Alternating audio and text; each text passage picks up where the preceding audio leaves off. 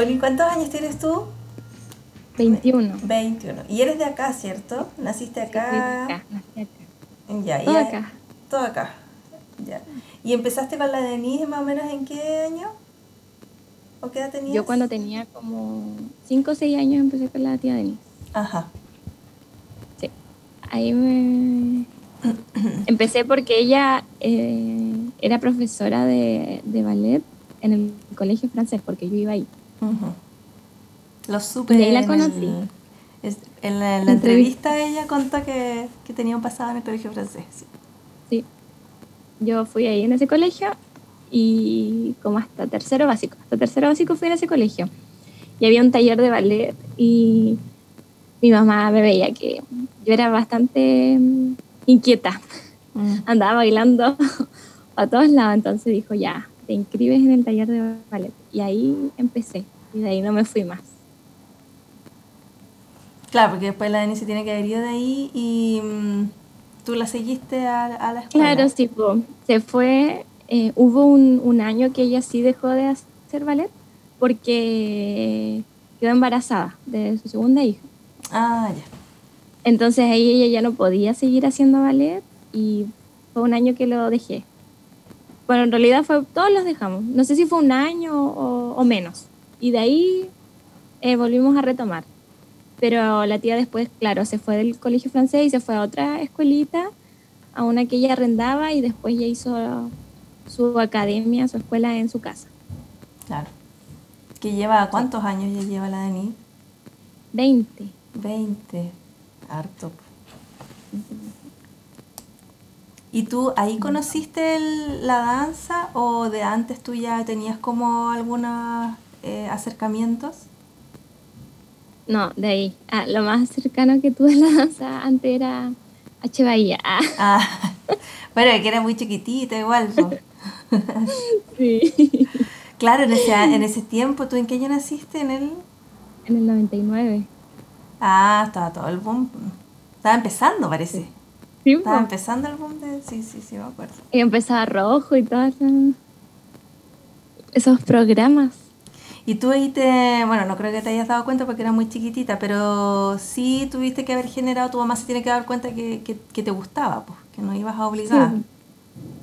Sí, me encantaba. Igual tengo esos recuerdos de, de esas, de las chicas grandes que bailaban eh, y yo así querer ser como ellas. Era mi ejemplo. Ellas eran lo que yo quería hacer, o sea, bailaba la Katy Layton y yo era, yo quería ser la Katy Layton cuando grande. Le va a gustar escuchar esto a la Katy. Le va a dar risa, igual. Simpática la Katy. Sí, Ajá. Y ahí entonces, claro, Sí. empezaste a generar como una motivación, pero intrínseca, pues fue como solita, nadie te lo fue impusiendo. Nadie te lo Sí. impuso. Obviamente no me obligaba ni nada de eso. O sea, yo iba solita. O sea, siempre se me preguntaba si tienes ganas de ir. Y yo siempre. ¿Nunca te has tomado un año? responsable. ¿O No, un nunca. tiempo ya? Nunca me he tomado un año. Eh, y además ya era como mi ritual. O sea, hasta los días de hoy era mi ritual. Todos los años tener el ballet, Mm. eh, mis horarios determinados. Yo estaba ocupada esos días. Después de la universidad iba al ballet y ya no podía hacer nada más porque era el ballet. ¿Y, y has logrado compatibilizar bien tus horarios antes de previa pandemia, claramente, tus horarios del ballet con la universidad? Sí, sí, trataba de, ya sea en el colegio, en la universidad, bien organizada. A veces sí eh, tenía que faltar y las justificaciones eran obvias porque tenía alguna prueba o algún trabajo, pero era por eso. Mm. Pero el resto siempre eh, tratar de ordenarse y, y estudiar antes para no faltar una clase. No sé, trataba de arreglármelas como sea. ¿Y para las funciones, por ejemplo, te, te ha tocado que te choca con algo de la universidad? Mira, me tocó que me chocó para mi gira de estudio de cuarto medio. Entonces no fui a mi gira de estudio. Hay prioridades. Hay prioridades. sí. Entonces no fui a mi gira de estudio porque tenía que bailar.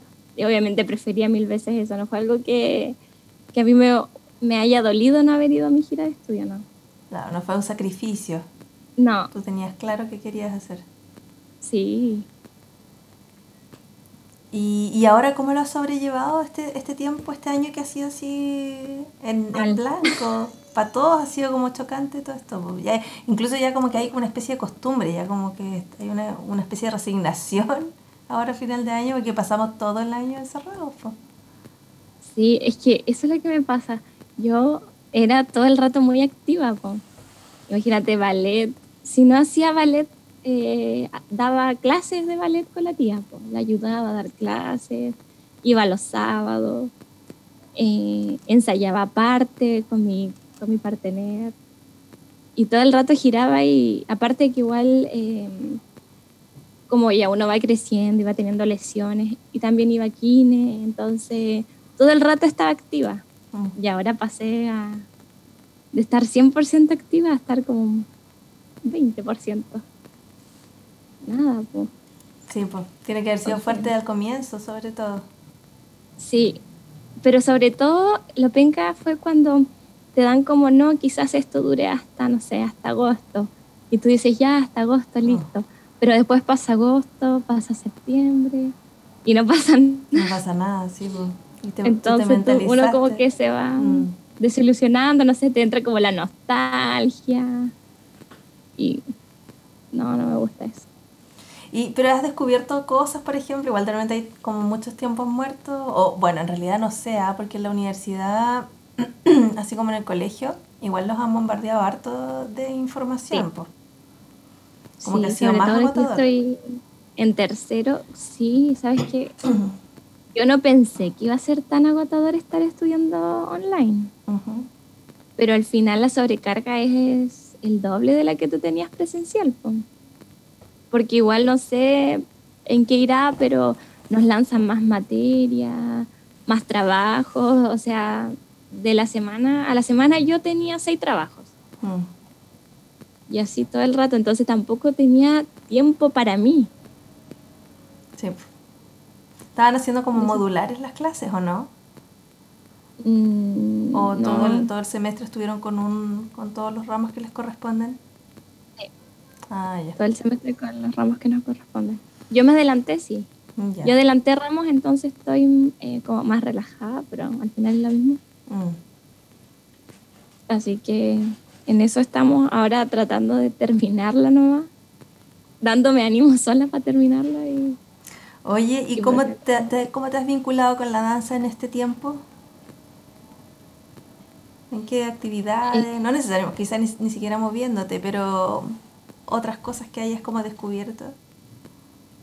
he estado mucho leyendo eh, cosas sobre la danza, la anatomía, porque un amigo me envió un libro y- de anatomía acerca del movimiento, acerca del ballet, entonces he estado leyendo esas cosas Ujú. y aprendiendo, tratando de enriquecerme de- de lo lado- del lado más teórico.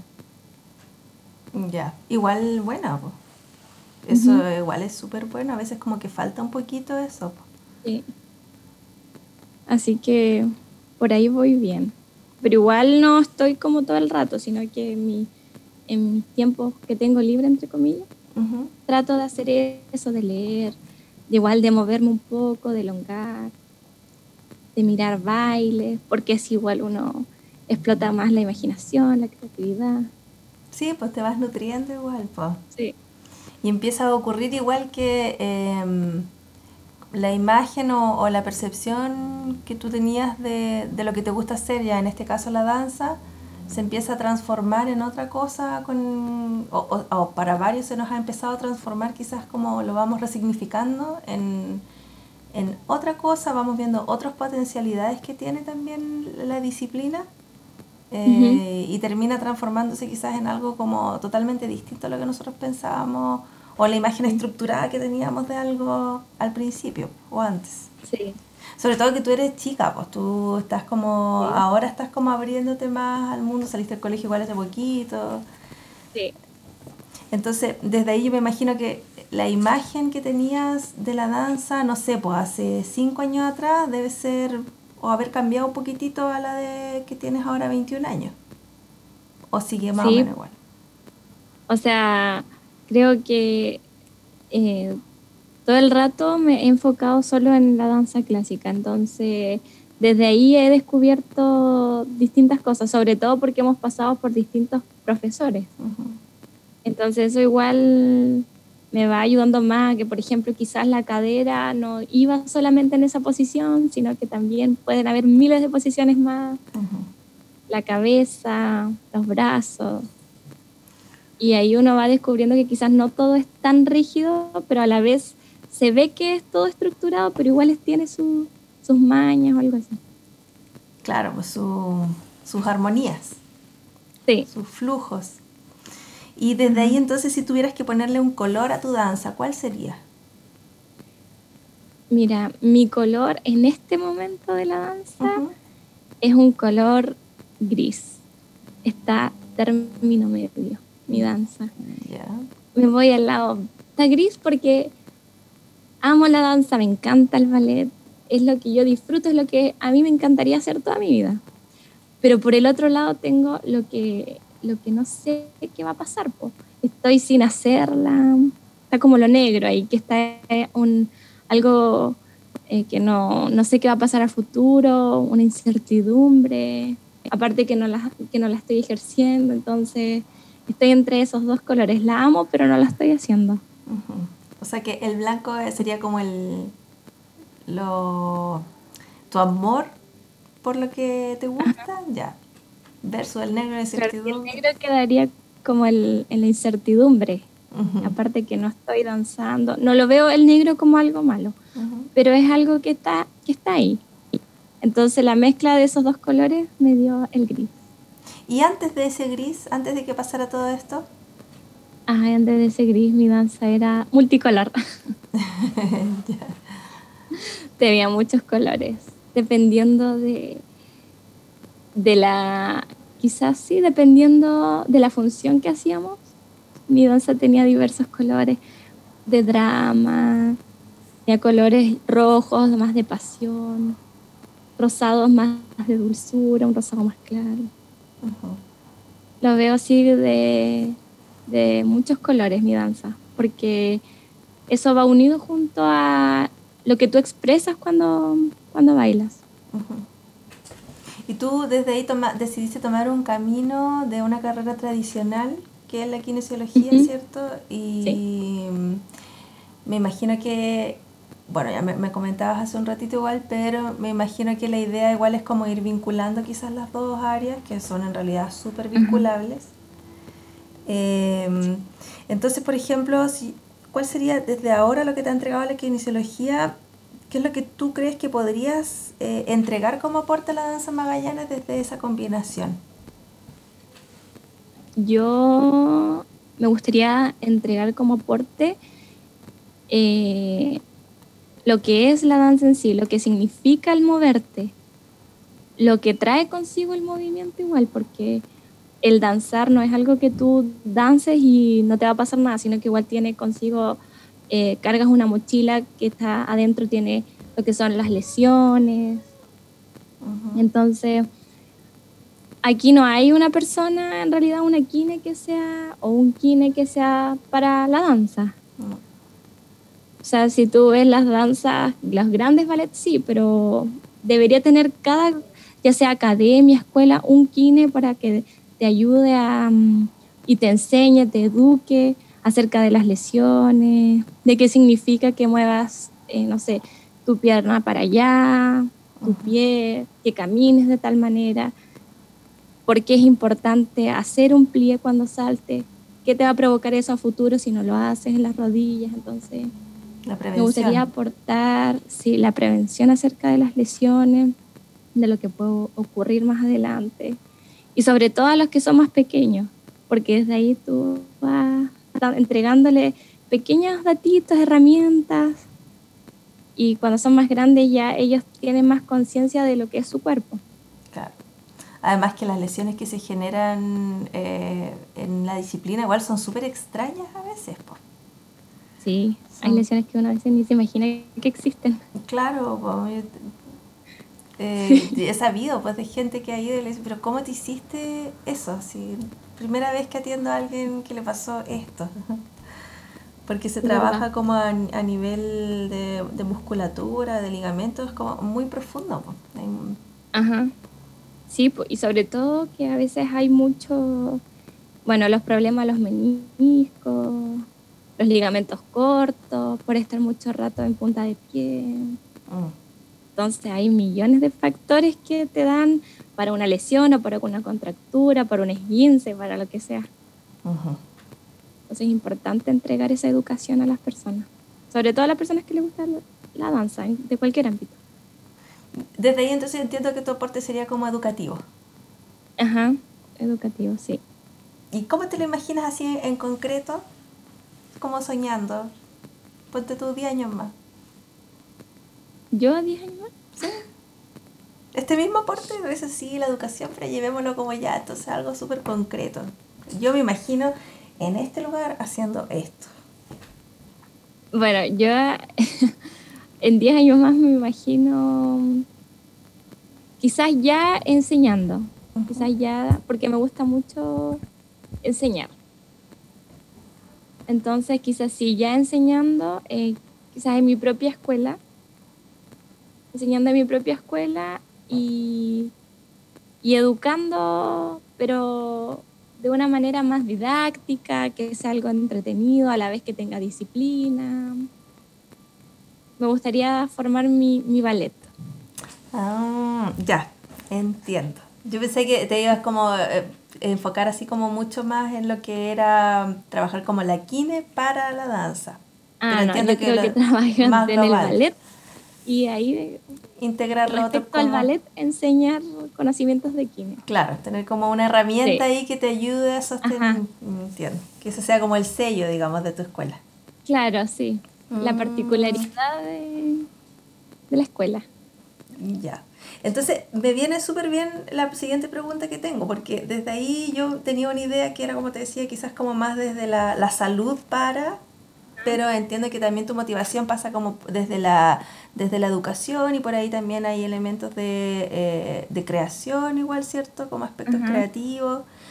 Em, entonces, considerando eso, si de pronto viniera alguien y te dijera, ¿sabes qué, Constanza? Necesitamos que hagas una pequeña pieza de danza, pero en relación al territorio. El territorio que habitamos ahora en este momento, ¿cierto? ¿Qué nombre le pondrías y qué lenguaje utilizarías para, para esa pieza? Eh, yo le colocaría a mi pieza de baile le pondría mm, la Odisea en la Patagonia. Ajá, ¿ya? ¿Te dio risa? Porque me dio risa, así. Porque eh, mezclando lo que es de la Patagonia, venir a Magallanes a vivirse, tiene sus altos, sus bajos, hay gente que le cuesta venir para acá, que es difícil, pero igual tiene sus aventuras, entonces, sería muy bonito hacer una pieza de baile respecto a eso. Ajá. ¿Y cómo te imaginas esos cuerpos moviéndose? Yo haría algo eh, neoclásico.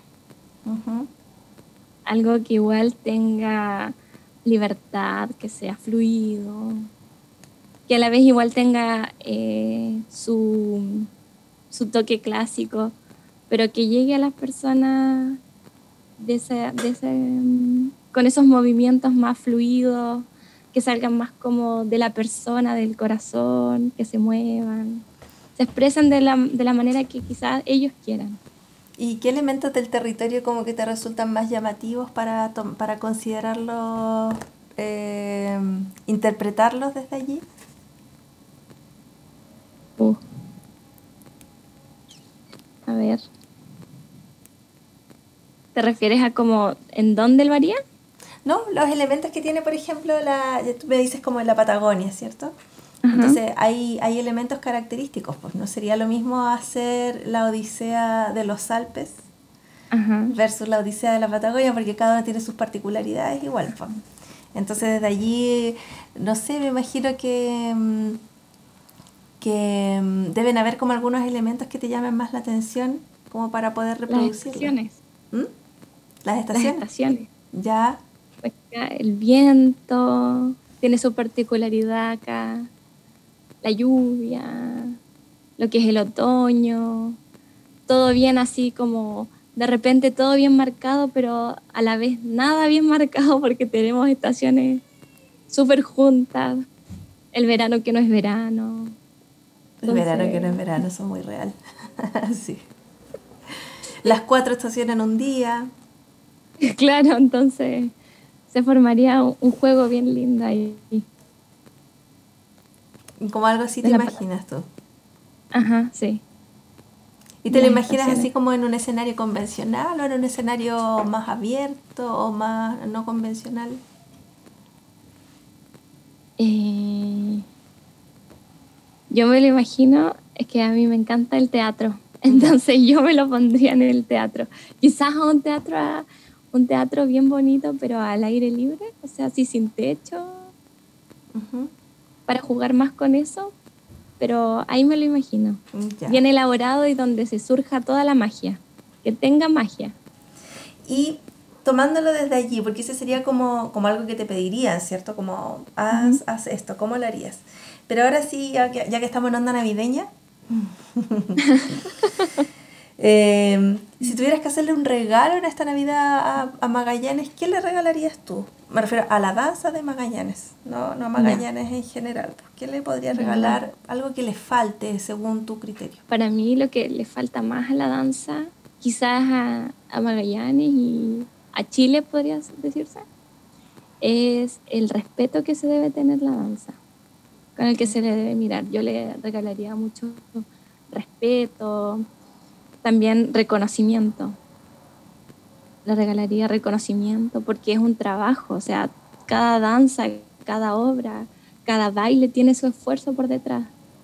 También que sea valorado, que tenga apoyo, que no sea algo mirado en menos, que no haya discriminación. Quizás cuántos niños les gusta el ballet o cuántos niños les gusta cualquier tipo de danza y no se atreven a bailar por el hecho de ser discriminados. Entonces, ser más humanos con eso y sobre todo regalarle mucho respeto a lo que es el baile en general. ¿Te ha tocado? Eh, mm, ah. no sé. si quieres lo edito después. Pero sabes que sí, eh, me ha tocado de que sobre acá en la región eh, la escuela ha traído a alguien o ha traído a un ballet o ha traído a alguna profesora, lo que sea, pero luego autoridades son las que se llevan las portadas. Gracias a no sé quién por traer a alguien o gracias al, a no sé cuánto hizo tal gestión y pudo traer al ballet de tal lugar siendo que no es así, y que en realidad eh, eh, personalmente lo hablé con esa persona cuando pasó eso y la persona, que es una persona conocida, me dijo, yo lo hago para la tele. Corta. Y yo entendí todo. y dije, ah, está bien. dije, bueno, será. Entonces, sí, creo que es como venir acá y decir, eh, yo hice esto, pero en realidad no hiciste nada. O yo estuve aquí presenciando el ballet no sé cuánto y al final nunca estuvo esa persona, sino que se fue a otro lugar y le avisaron, oye, sabes que tienes que venir a despedir el ballet y por favor puedes pararte arriba del escenario para decir que bien estuvo, que hizo esto. Que en el fondo... Entonces para mí eso es una falta de respeto. Como que desde allí no hay una, un interés real por, la, por los artistas, digamos, regionales? Sí, y ni siquiera regionales, porque han venido de otros lugares, Santiago, y tampoco le importa, sino que lo que le importa es el aparecer en la portada. Da igual si lo viste, o no lo viste, pero que esté tu nombre ahí en la portada diciendo algo que en realidad no fue. Claro. Entonces yo eso no lo encuentro bueno. Para mí es una falta de respeto. Y me imagino que desde allí también eh, debe ocurrir que hay una sensación de que si hay personas, porque imagino que es como alguien importante, ¿cierto? Ya. Eh, si alguien es importante, entonces no le toma el peso que queda para el resto. Exacto. Ya. Entonces ahí es donde yo veo que no se le mira menos eh, la danza, donde no se le toma el peso que se le debería tomar. Da igual quizás eh, si no es una academia o de nombre, pero encuentro que cada uno tiene su esfuerzo, cada una puso su tiempo, su dedicación. Entonces se debería tomar más, eh, no sé, debería ser más serio para la otra gente que lo ve que sea como, no sé, acá alguien juega fútbol y, tal, juega fútbol y eres genial. Pero acá alguien baila y es como, ah, bailas. Falta. Falta harto. Sí, creo que la cultura es mediocre. Y ahora, ¿cómo, ¿cómo podríamos entonces ahí, desde ahí generar cambios de paradigma? Aquí yo creo que se empieza a generar cambios desde empezar a a concientizar a los más pequeños y que se genere respeto por, por las cosas que hacen los demás. Tú, uno, cada uno entregarle a sus hijos que eso es arte, que si quieres estudiarlo, si quieres vivirlo, que lo hagas, que nadie te diga lo contrario, que se va a generar un apoyo de, de la parte de uno, porque al final me tocó una vez que es como, ¿qué quieres hacer? No, me gustaría bailar y es como, ah, te vas a morir de hambre. Mm. Entonces, uno se lo toma, quizás uno que ya es más grande dice, bueno, ya no importa, pero en verdad es fome. Es fome porque igual es una, es una profesión, es algo que tú dedicas tu tiempo completo, trabajas con tu cuerpo, entonces es importante empezar a educar. Lo que pasa es que igual tiene que ver mucho con, con el sistema en el cual estamos inmersos. pues en donde si haces alguna actividad que no implica un producto tangible, que ojalá sea un bien de consumo inmediato y tangible, eh, pierde automáticamente el valor. Entonces hay como una, una, un deseo como por lo inmediato, concreto, que de alguna manera, como no sé cómo decirlo, pero como que te enriquezca materialmente. Y por lo general las experiencias eh, artísticas eh, no te van a dejar como en ese rango de, riqueza material. Eh, entonces, desde allí ya hay como, tal como dices tú, yo creo que como súper importante es cómo nosotros le entregamos a los más chicos la valoración hacia los procesos creativos en general. Igual ocurre otro fenómeno que es como la sensación de que hay algunos procesos de creación que valen más que otros. Claro. Entonces, como, tal como rescato lo que dices tú, que desde, todos tienen su, esfuerzo, pues todos tienen su búsqueda. Todos aportan de alguna manera a, algo o a alguien, porque no todos, em, no todas las creaciones llegan a todo el mundo. Y de repente hay públicos que requieren de otro tipo de, creación artística o de expresiones artísticas eh, entonces yo creo que igual, así como hay que educar en, a los más pequeños sobre todo, porque los más grandes de pronto, claro, uno puede ir educándolo, pero ya hay como un molde que ya está como... en realidad es agotador igual estar como... Bueno, igual hay que hacerlo. Como cambiando la mente. Sí, tal cual. Entonces, pero también creo que, mm, que, sumándome a lo que dices tú, que es importante que cómo la comunidad artística también comienza a vincularse, no necesariamente ser amigos y cosas así, sino como... Em, a conocerse. Claro, y entrar al viaje que te propone el otro en su creación, sea lo que sea. Aunque tú digas, no entiendo nada, ¿qué es eso? Eh, importa que te diga, uy, pero qué repetido, pero ¿qué importa? Y entra al viaje que hizo esa persona para hacer eso y disfruta eso nomás. Si te queda algo bacán y si no, no era el momento nomás. Entonces, como que desde ahí em, me lo, hago como rescatando lo que decías tú. Creo que igual es importante eso porque eso hace que uno también comience a em, eh, extrapolar quizás este como interés por lo creativo o por lo artístico hacia otras personas. Sí, es muy importante eso. Darse el tiempo de igual conocer a otras personas. Quizás no comparten la misma danza, pero, pero esa persona sí o sí te va a entregar algo que tú no tenías. Claro. Y tú le vas a entregar algo a esa persona. Entonces, al final, ambas se van a enriquecer de algo. No hay nada perdido. No hay nada perdido. Eso es. Y hay una sensación de que siempre hay que ganar algo. Sí.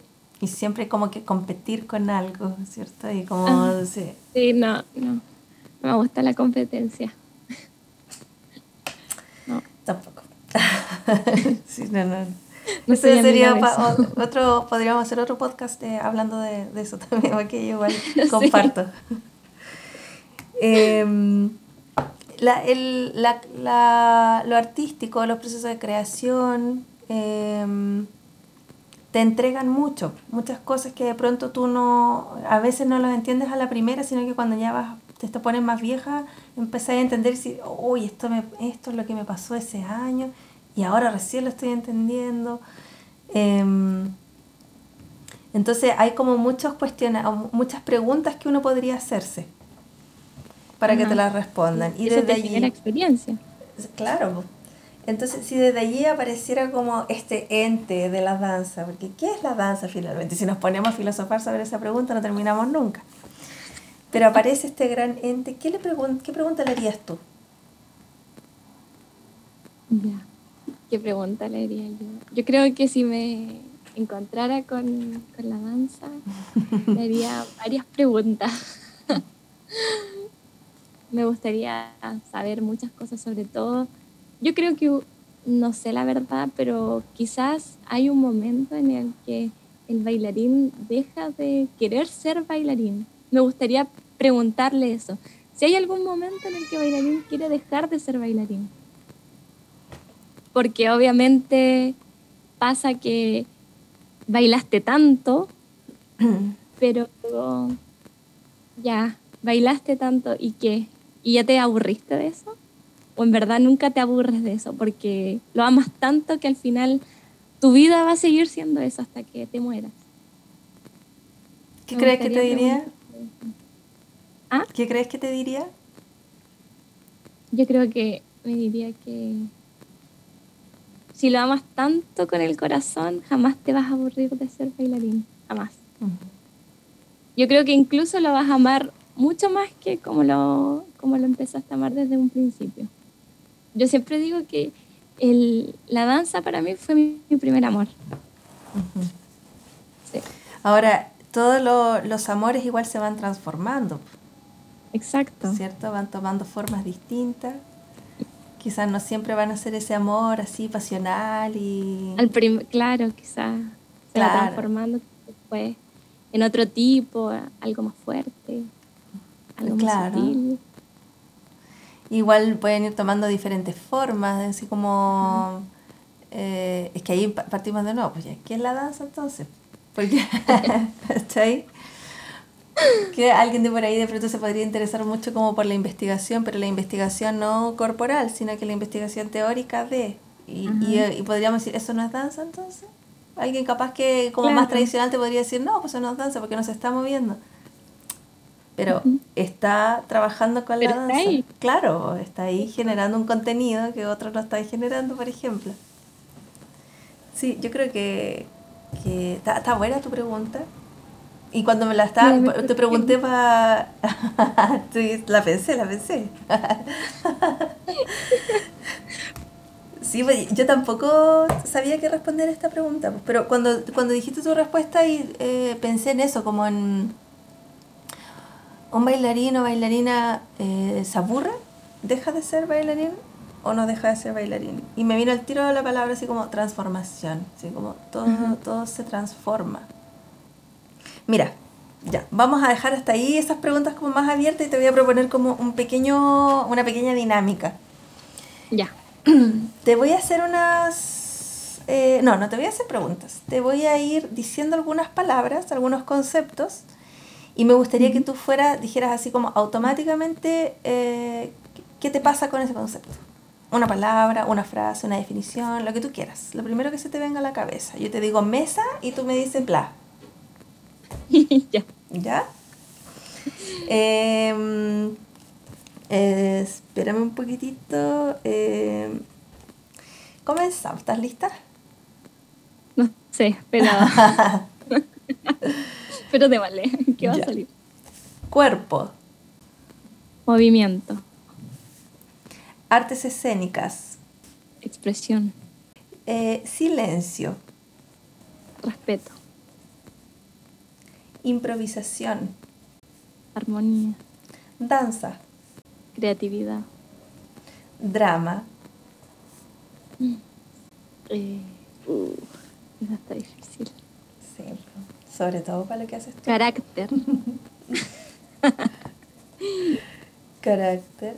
Educación artística. Fundamental. Ballet. Amor. Calle. Imaginación. Flujo. Lenguaje. Dúo. Dúo. O esa me cuesta más. Compatibilidad. Maestro. Maestro. ¿Se puede repetir? ¿Tú diste de repetir la, la definición? ¿Qué diste la palabra? No, o sea, o- sí, otra palabra que ya ¿O paso? Ah, No. Pasa, palabra. ¿Pasa palabra? No, no hay pasa palabra aquí. po. Estamos en otro programa. No, Maestro, yo diría algo infaltable. Yo estoy anotando tus preguntas, o sea, tus respuestas. Talento, Innato. placer, eh, divertido. orgánico, eh, compacto. Algo compacto. lago de los cisnes. Tristeza. Y sacamos todo el drama. Eso era entonces. ¿Hay alguno que te, haya costado más? Sí. No me acuerdo ya cuál, tantas. Pero sí, como dos. Me- Me quedé más pensando. ¿En cuál? Me quedé pensando en dúo. Pero verdad encontré la palabra perfecta. Sobre todo porque se me vino al tiro a la mente mi partner, Mm. donde ahí hay mucho fiato. Entonces, me costó encontrarlo, pero encontrar la palabra. Pero la que encontraste para ti fue perfecta. Sí, ¿Cómo se vive esa compatibilidad en un dúo? Extrema, yo le llamaría algo extremo. es súper a flor de piel, todo súper se vive al, al máximo. Sobre todo porque yo con mi partener tenemos una conexión súper especial, donde, bueno, la tía Denise allá nos decían el matrimonio, porque eh, re- realizar piezas de baile o, ensayar juntos, aparte aprendimos a- o aprendemos, nos enriquecemos el uno del otro. Es- yo en verdad él lo considero un... Para mí no existe mejor partener que él. Hay mucha mística. Sí, demasiada. Mm. Imagínate que en el escenario, bueno, pasan todos los meses de ensayo, pero después llega el momento real, pues el momento en que tienes que enfrentarte al público. Entonces siempre hay un detallito que, que nos pasa que es como, esto lo vemos después, esto lo vemos después, y cada ensayo eso lo vamos a ver después, pero el después, ¿qué pasa? El después es el teatro, entonces nos encontramos con que ese es nuestro después. Y ahí es donde ya se arma todo el juego, pues ahí empieza una locura de imaginación de qué armamos acá. Y puede haber dos posibilidades, o que eso te salga bien, o que realmente no te salga en el escenario y tengas que improvisar en el momento.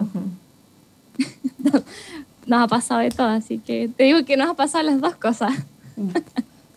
Pero hay una confianza ahí que tú entregas completamente. Pues, Exacto. Tiene que sí, ser yo estoy mutuo. totalmente... Claro, un 50 y un 50, pues. Totalmente, acá nadie tiene la culpa de nada, o sea, 50 y 50, siempre hemos sido así. Nos ha pasado muchas cosas en el escenario, entonces donde hemos llorado, reído, ahí mismo. Pero ahora que después lo, conversamos, claro, nos reímos de eso, de esas experiencias, de lo que nos pasó. Pero es totalmente, hay una confianza mutua, o sea, todo el rato yo estoy confiando en él y él está confiando en mí, en los pasos que siguen, en los pasos que vienen. Hay una historia y sobre todo la conexión que existe, ya que tú bailas, pero no, no le hablas, po. No, pues. El Ahí- lenguaje corporal. Y se activan los, todos los sentidos, hasta el olfato. Es como que tú hueles Claro. a tu compañero. Sí, y con la mirada nomás le dices todo, todo. Sí. Sí, el- igual de pronto em, encuentras esas cosas y a veces no las vuelves a encontrar de nuevo. Encuentras otras cosas, sí, pues.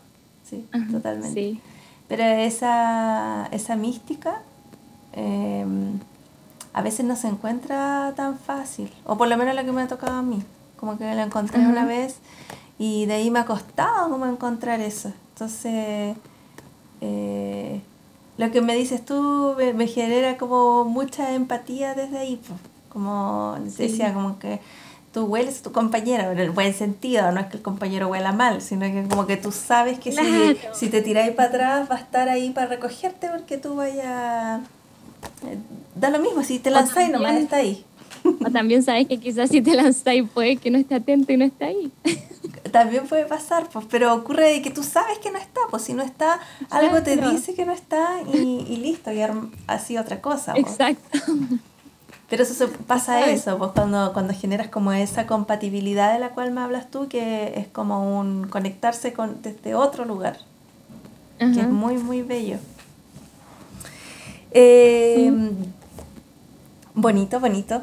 Oye, ya, vamos a ir, eh, no, no cerrando necesariamente, pero quiero pasar a otra pregunta que eh, tiene que ver con, estábamos hablando hace un tiempo, de, hace un ratito atrás del- de, de la comunidad de la danza, pues de, de los contactos que tú puedes generar con otros, eh, del rescatar los aportes que ha hecho cada uno también. Eh, y desde allí, tú sabes que el podcast, como yo le cuento a todos en, el- en la entrevista, eh, la idea es que la persona que yo estoy entrevistando me diga quién tiene que ser el otro entrevistado. Entonces Ah. ahí queda como fuera de, fuera de mi control. Claro. Eh, ¿Quién crees tú que podría ser la próxima persona? Y, próxima eh, exacto, y esa persona, vamos a cambiar la pregunta que había hecho en los anteriores. ¿Tú qué le preguntarías a esa persona? Para que yo después le pregunte a esa persona tu pregunta. De mi parte. Tal cual. Ya. eh, primero tengo que decir quién es y después qué le preguntaría. Eh, como quieras tú. Ya. Bueno, esa, esa persona la estaba pensando harto, harto, hasta que me vino una persona bien especial para mí. Eh, porque, así como yo te decía que la Katy Layton era alguien que yo quería ser cuando grande, esta persona igual era una persona que yo igual quería ser como ella. Para mí era mi admiración, o sea, ella bailaba y yo iba detrás de ella pero literal detrás de ella haciendo los mismos pasos, obviamente no a la misma perfección, pero intentándolo. Y yo era chiquitita. Entonces para mí es una persona que le tengo demasiado cariño. Ella me ha visto crecer y yo la he visto crecer a ella. Eh, aparte, no sé, pero le tengo un, un sentimiento especial hacia ella. Eh, encuentro que en lo que hace ahora, que tiene que ver con la danza, ha sido súper eh, movida, porque sobre todo en este contexto de pandemia que estamos, ha podido sacar adelante lo que, lo que ella está haciendo. Así que la, a la persona Mi nominada es. mi claro, mi nominada es. a, la, a la persona que yo quiero que entrevistes es a la Verónica Estuardo. Ajá. La Vero, si la conozco. La Vero. ¿Y tú qué le preguntarías a la Vero? Eh, ¿Por qué se fue a una danza más salsera y no continuó con el ballet? Eso quiero... Ah, aquí la dejé anotadita tu pregunta. Ya, perfecto. Entonces para el otro la hacemos enseguida. Em, bueno, yo lo que sí me vas a tener que compartir porque creo que yo no... Ah, no, sí la tengo en mi celu. Sí, sí, sí, sí, sí. Vamos a hacerlo pronto porque quiero finalizar el, el año ya con, el, con la primera temporada, que termine el año junto con la primera temporada. Así que la vamos a hacer muy prontito. Em, ¿Cómo te has sentido, Connie, hasta ahora? Bien, súper bien. ¿Sí? Súper bien. Me gusta mucho. Me ha tocado hablar con gente que no conozco en estos últimos bueno, la de Denise no, pero me han tocado ya tres personas que tengo que conversar con ellas así ahora, y me ha, me ha resultado súper agradable. Sí, para mí igual. Fue súper entretenido. Aparte que no es algo estructurado, así. Es una conversación y súper relajado, amigable. Aparte, tú eres simpática, entonces... Oh, muchas gracias. entonces se hace una conversación con harta armonía. Qué bueno que te hayas sentido así. Para mí es lo más importante que, que se pueda generar lo que decías tú, así como que sea algo relajado. Como que quiero que, que, sea realmente una conversación casi como tomándote un café frente a frente, pero ahora por las circunstancias, pero lo vamos a hacer después con presencialidad, ¿cierto? Sí, sí, sí. Tenemos que hacerlo. Sí, ¿sabes qué? Sería súper entretenido. Incluso podríamos hacer como, podría juntar, no sé, a dos personas que ya he entrevistado y hacemos el podcast entre las tres. Y después vamos a... Ah, ya, ya. Ya te, sumaste, así que ya no, no te, te podía echar para atrás. no sé, te, la regalás ahí con la Denise, con la, con la universidad, con todo, pero ya dijiste que sí. sí, sí. Yo feliz. Ya. Eh, bueno, Connie, entonces quedamos hasta acá. Ya. Muchas gracias por, eh, por sumarte, por tu motivación igual, por la energía que le pusiste. Un placer conocerte. Ha sido muy agradable también para mí la conversación, muy relajada, muy espontánea. Así que eso se agradece mucho. Y nada, pues veamos que, cómo nos seguimos encontrando después, pues si estamos aquí mismo. Sí, pues. ¿Verdad? Ay, feliz. Sí. Yo siempre igual muy agradecida por porque me contactaste y porque, bueno, la tía me escogió. Sí. Y de poder haber eh, hecho esta instancia para conocer los pensamientos de las otras personas, de las que ya entrevistaste, enriquecerse acerca de sus puntos de vista y armar esto que es algo lindo y algo nuevo. Hay que aprovechar las tecnologías, por cierto. Sí, sobre todo eso que ahora quizá, no sé, la Katy estaba en Santiago y tú estabas acá y, pudieron igual comunicarse. Sí. Eso es rico. Sí, cómo se van uniendo cosas y cómo la persona que yo entrevisté conoce a otra persona y que a su vez conoce a otra persona que yo también conozco. Entonces nos damos cuenta que estamos todos conectados finalmente y que todos queremos lo mismo. Sí. Estamos en la misma. Así que eh, quedo acá como a disposición de lo que tú puedas necesitar. Eh, ya tienes mi contacto. Te agradezco mucho también esta conversación relajada. Eh, que te vaya súper bien con tu fin de año, o no sé cuándo termina el año, pero me imagino que algo debe quedar todavía. Y nada, por no decaer nunca, por seguir nomás. Exacto. Un abrazo súper grande. Gracias. Que estés súper, súper bien. para ti. Y ahí a compartir nomás. Nos vemos. Gracias.